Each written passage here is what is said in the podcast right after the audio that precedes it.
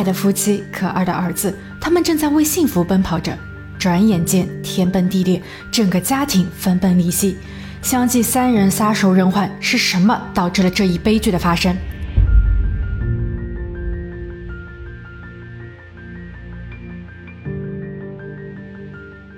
？Hello，大家好，我是桂林异。今天我们来说一说曼玲的故事。一九七九年出生的曼玲可以说是一个意外，母亲的意外怀孕把整个家庭的计划全部打乱。她的降临并没有让父母喜出望外，更多的时候是嫌弃与排挤。麦琳很疑惑，为什么自己的家不愿意接纳她？当她被认定为有学习障碍后，父母没有给予帮助，一直用“愚蠢的娃”来称呼她，还责备她的不努力。年幼时期的她没有朋友，尝试去交往过，但换来的都是冷漠、忽视和嘲讽。有一次，她偷了家里的钱，用这些钱去贿赂同学，好让他们成为自己的朋友。但即便是得到了好处，这些同学也很快与他疏远。父母在得知后，当着众人的面直接扇了他两巴掌。在曼玲的回忆中，整个童年都是灰暗的，遭受了大量的言语和行为的攻击。他曾一度质疑，父母既然不爱，为什么要生下自己？一九九九年，二十岁的曼玲在同学的介绍下认识了同年龄的尼尔，他们在美国加州的一家赛百味碰面，然后一起去参加了洛基恐怖图画展。尼尔回家时告诉母亲，他遇到了一位心仪的女子，他的父母都来自于台湾。地域和文化的差异使两人的话题更为广泛。尼尔很兴奋，他几乎整晚未眠。两人在约会后不久，曼琳的经期没有如期而至。她惊喜于自己正在酝酿着一个全新的生命，但她也担忧着如何向父母解释这突如其来的幸福。曼琳确实很了解自己的父母，在他们知晓后暴怒了很久。曼琳说：“负责的尼尔已经答应结婚，他们会存一笔钱，在孩子出生后补办婚礼。可父母的传统思想却一直没能原谅他。”曼琳被逐出家门后，她只能与尼尔未来的婆婆姐一起居住。二零零零年七月，儿子德文出生，婆婆提议需要把儿媳的婚姻排上日程。为了尊重曼琳娘家的习俗，他们特意选了一家台湾人开办的教堂举办婚礼。婚礼过后，他们搬入了加州洛杉矶县罗兰港地区的公寓，婆婆承担了公寓的租金。二零零三年秋季，曼琳和尼尔的小儿子伊恩出生。恩爱的夫妻，调皮的大儿子，可爱的小儿子，一切都是那么美好。婆婆经常去到他们的公寓，帮他们做些家务，或者是陪同两个孙子玩耍。她经常说，儿子在迪士尼上班很辛苦，儿媳在餐馆打工也并不容易，自己能帮一点是一点。我们可以从一些视频资料中看到这一家人的幸福点滴。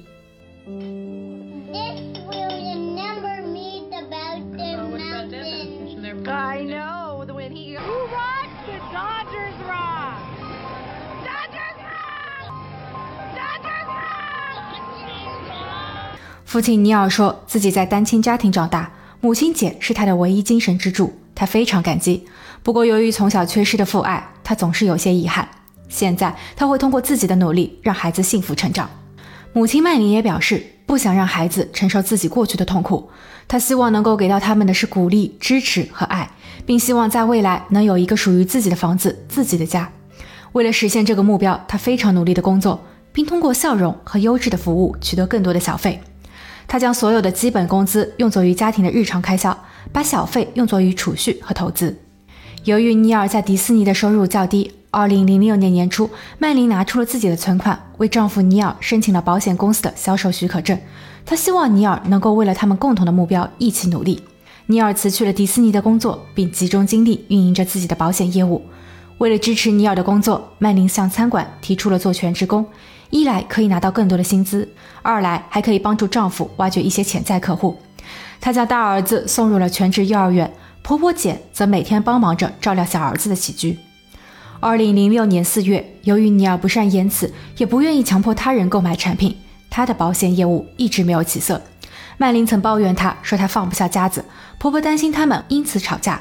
为了缓解儿子的财务压力，她一直私下再给儿子一些钱。而这个举动在后期看来并不恰当。母亲的宽容让尼尔感觉他有退路，并开始整日在家玩电脑游戏。当麦琳劝他不要放弃目标时，他的说辞是：保险业务不是一日而成的。他将自己定位成家庭主男，他确实是一个有爱的爸爸。儿子在家时，他会全心全意的照料和陪伴他们，但对于家中的琐事，例如整理房间、做饭等，一窍不通。所以麦琳在每天下班后还得回家做一堆家务。她仿佛养了三个儿子，压力越来越大。二零零七年六月，曼琳告诉好友，她做了一个噩梦，梦到尼尔谋害了自己的儿子，然后选择自尽。好友安抚道：“是不是他最近太过忙碌，压力太大？尼尔也算是一个称职出色的父亲，他会给儿子们读书，陪伴他们捉迷藏，带他们去参加棒球比赛。这种女主外男主内的模式也挺好。”二零零七年八月八日早上七点三十分，邻居们听到了曼琳的尖叫声，她似乎受到了很大的惊吓。他们不清楚发生了什么，一位邻居为她报了警。警员在抵达后，很快的将曼琳保护起来，带回警局。案发现场，当探员进入到曼琳公寓时，屋内非常杂乱，而二楼已经不能用简单的恐怖两字去形容。墙上、地毯上到处都是血迹，空气中弥漫着一股腥味。在曼琳卧室门口发现了倒在地上的尼尔，他身上的伤口除了数量惊人，每个伤口都非常的深。作案工具就是丢弃在尼尔身边的两把武士刀，一把十寸长，另一把二十寸。经过法医鉴定，尼尔身上一共有九十七处伤口，其双手和前臂上就有二十二处，手臂几乎被斩断，手指也缺了几节，他的脸和躯干更是惨不忍睹。去到了两个儿子的房间，小儿子睡在下铺，大儿子在上面。他们看上去就像是睡着了。经法医鉴定，都是窒息。尼尔的母亲瘫坐在公寓外的地上，她无法承受这一打击。她口中一直在说，是自己害了儿子，因为儿子喜欢星球大战，喜欢剑术，所以他给儿子购买了两把武士刀。但他万万没有想到，凶手就是用此断送了儿子的性命。这一句话引起了探员的注意，是否可以判断为这是一起熟人作案？要不然作案人怎么会知道武士刀放在哪？那么所谓的熟人会是谁呢？当母亲在警员的陪同下抵达警局时，曼琳的父母已经赶到，三个老人互相拥抱，悲伤的哭泣。警员说曼琳正在被问话，稍后就会出来。老人们在大厅等了很久。审讯室内，曼琳告诉警员，八月七日晚上，她接到了朋友的电话。告诉尼尔自己需要外出，十点左右出了门。大约在晚上十二点，聚会结束，自己在附近的超市购买了包香烟，然后给汽车加了油。凌晨三十分，他回到了家中。尼尔并没有睡觉，还坐在电脑前。麦琳有些困了，她直接进入卧室。自己并不清楚丈夫是什么时候上床睡觉的。等她醒来时，已经是早上四点多。由于长期的失眠，她习惯性的起床，穿上凉鞋，然后开着车去到了山顶看日出。但他依稀记得自己在临走时忘了锁门。当他回家时，大门被反锁着。他打开了门，在一楼喊叫儿子起床，但楼上一点动静都没有。无奈下，他跑上了二楼。二楼楼梯口的地毯已经变了色，湿漉漉的地面让他几乎摔倒。他用双手撑了下地面，黏糊糊的感觉让他干呕。他不敢再继续往上走，于是跑下楼，冲出家门，试图求救。麦琳询问警员：“他的家人还好吗？”警员很遗憾地回复说：“父亲尼尔和两个儿子都已经没了。”曼琳瞬间悲痛欲绝，她甚至感到了窒息。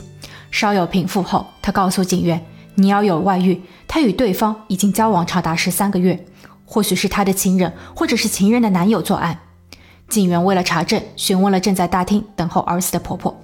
婆婆承认，近期儿子和儿子的关系是很僵化，家里的主要收入来源于曼琳，所以她的压力很大，睡眠不足。儿子原本是一个凡事不放在心上的人，但在最近也开始变得患得患失。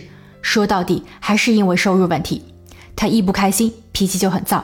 小夫妻两人经常会冷战，但外遇他倒没有发觉，因为儿子比较宅，几乎不出家门。此时，在现场的探员又传来了两个关键线索：他们在尼尔的电脑上发现了一封未发送的邮件。收件人留空，邮件的内容说自己对不住儿子，自己想与老婆曼琳尽快结束婚姻关系。邮件的编辑时间在早上四点三十分。第二个线索是在卧室中摆放的一本字典，字典中夹着一把小刀，刀尖对准的位置不偏不倚地落在了“婚姻”两个字上。那么尼尔真的背叛了整个家庭吗？随着调查的深入，结果却恰恰相反。警方了解到。二零零七年，曼琳与高中好友格雷格里在 MySpace 上重新取得联系。格雷格里在高中时对曼琳无比痴迷，当时的曼琳并没有留心。而此时，格雷格里仍是单身，收入稳定，独自一人住在洛杉矶，这让曼琳春心荡漾。曼琳借用去参加公司培训为由，与格雷格里一起去到了圣巴巴拉玩了几天。在旅行结束时，他告诉格雷格里，他仿佛找回了年轻的自我，不再担忧家庭财政收入，不再为两个孩子的教育烦恼。格雷格利则希望曼琳通过离婚让自己得到解脱，并且表示自己不想与有家室的女子发展恋情。回到案发现场，探员又发现了第三个关键线索：曼琳车内的香烟包装盒上有血迹。但曼琳说，她回家时发现异样后，在邻居的帮助下直接报警。自己并没有再返回车内，那么这血迹如何解释？面对所有的证据，曼琳没有狡辩，她很快说出了真相。其实自己并不在意尼尔是否真的有外遇，但现今的尼尔已经成为了她迈向幸福的障碍。曼琳想要更好的生活，尼尔的不思进取把所有的一切都束缚住了。八月七日晚上八点，他给儿子们买了两人最爱的菠萝披萨。吃过晚饭后，他哄着儿子露面。接下去，他用枕头对小儿子先动了手，然后是大儿子。随后在十点左右，他告诉尼尔说自己需要外出，还特意嘱咐过一会儿去看一下儿子的睡觉情况，看看他们是否踢被子。他计划着，一旦尼尔发现意外，他会无比自责，然后选择与儿子们一同离去。但晚上十二点，当曼琳回家时，他却发现尼尔正在自己的房间呼呼大睡。无奈之下，他只能自己动手。为了排除自己的嫌疑，他特意戴上了硅胶手套，手握工具狠狠地扎进了尼尔的胸部。尼尔痛醒了，强忍伤痛，试图翻身下床进行逃离。曼琳追赶着，一次次砍向了他。曼琳告诉警员，尼尔最后的一句话是“帮我”，但他无法收手。完事后，他将自己的衣服和手套进行打包，开车去到了附近的垃圾站将其丢弃，然后去到了山上，抽着烟等待太阳升起。这一切使得外界震撼。曼琳事后也表示自己也难以置信。这起案件的最终审判被拖延了四年半，检察官试图以死刑进行定罪。他们认为曼琳的行为是蓄意的，而非冲动。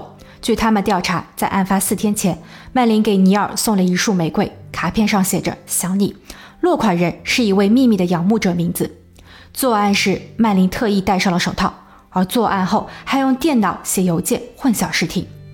但律师提出，回顾曼琳的成长史，她从小被孤立和歧视，她的性格和心理都受到了极大的影响。尼尔的出现让正在青春期的曼琳感到温暖，她的意外怀孕对她来说是一个惊喜，但也是一种负担。她与娘家的关系更加僵化，她希望能够在未来改善生活，但尼尔的不作为激化了所有的矛盾。正巧此时又出现了高中同学，在对比之后，曼琳认为自己想要的生活遥遥无期。所以，法院是否能够考虑判他无期徒刑？二零一二年一月八日，身穿橙色监狱服、戴着眼镜和手铐的麦琳低下了头，他沉默不语，试图用披肩的长发遮挡脸部。站在他身后的父亲颤抖不止。法院为父亲找了翻译员，但在整个庭审中，他多次取下助听器，拒绝接受任何的信息。老父亲没有对女儿的行为做出任何的辩解。他走到了亲家面前，深鞠一躬。他说。我感到非常抱歉，请你原谅我。作为父亲，我做的不够好，这是麦琳事件发生的根本原因。尼尔母亲却没有做出任何的回应。法官最终给出了死刑的判决，麦琳一家没有提出异议。麦琳目前仍在加州的死囚牢房中，行刑的时间被无限延期。自从1976年起，加州有700多人被判死刑，但真正落实的只有13人，而且没有女性。或许对于他们来说，这也算是一种惩罚。每天都在死亡的边缘煎熬，没有尽头。说完整个案件后，我联想到了之前分享过的沃兹一家。当现实冲击梦想，内心的不甘开始发酵，情人带来了一时的刺激，他们放弃了初衷，甚至不再怜悯自己的骨肉。这样的悲剧还要发生多少次？好了，今天就说到这，我们下期见。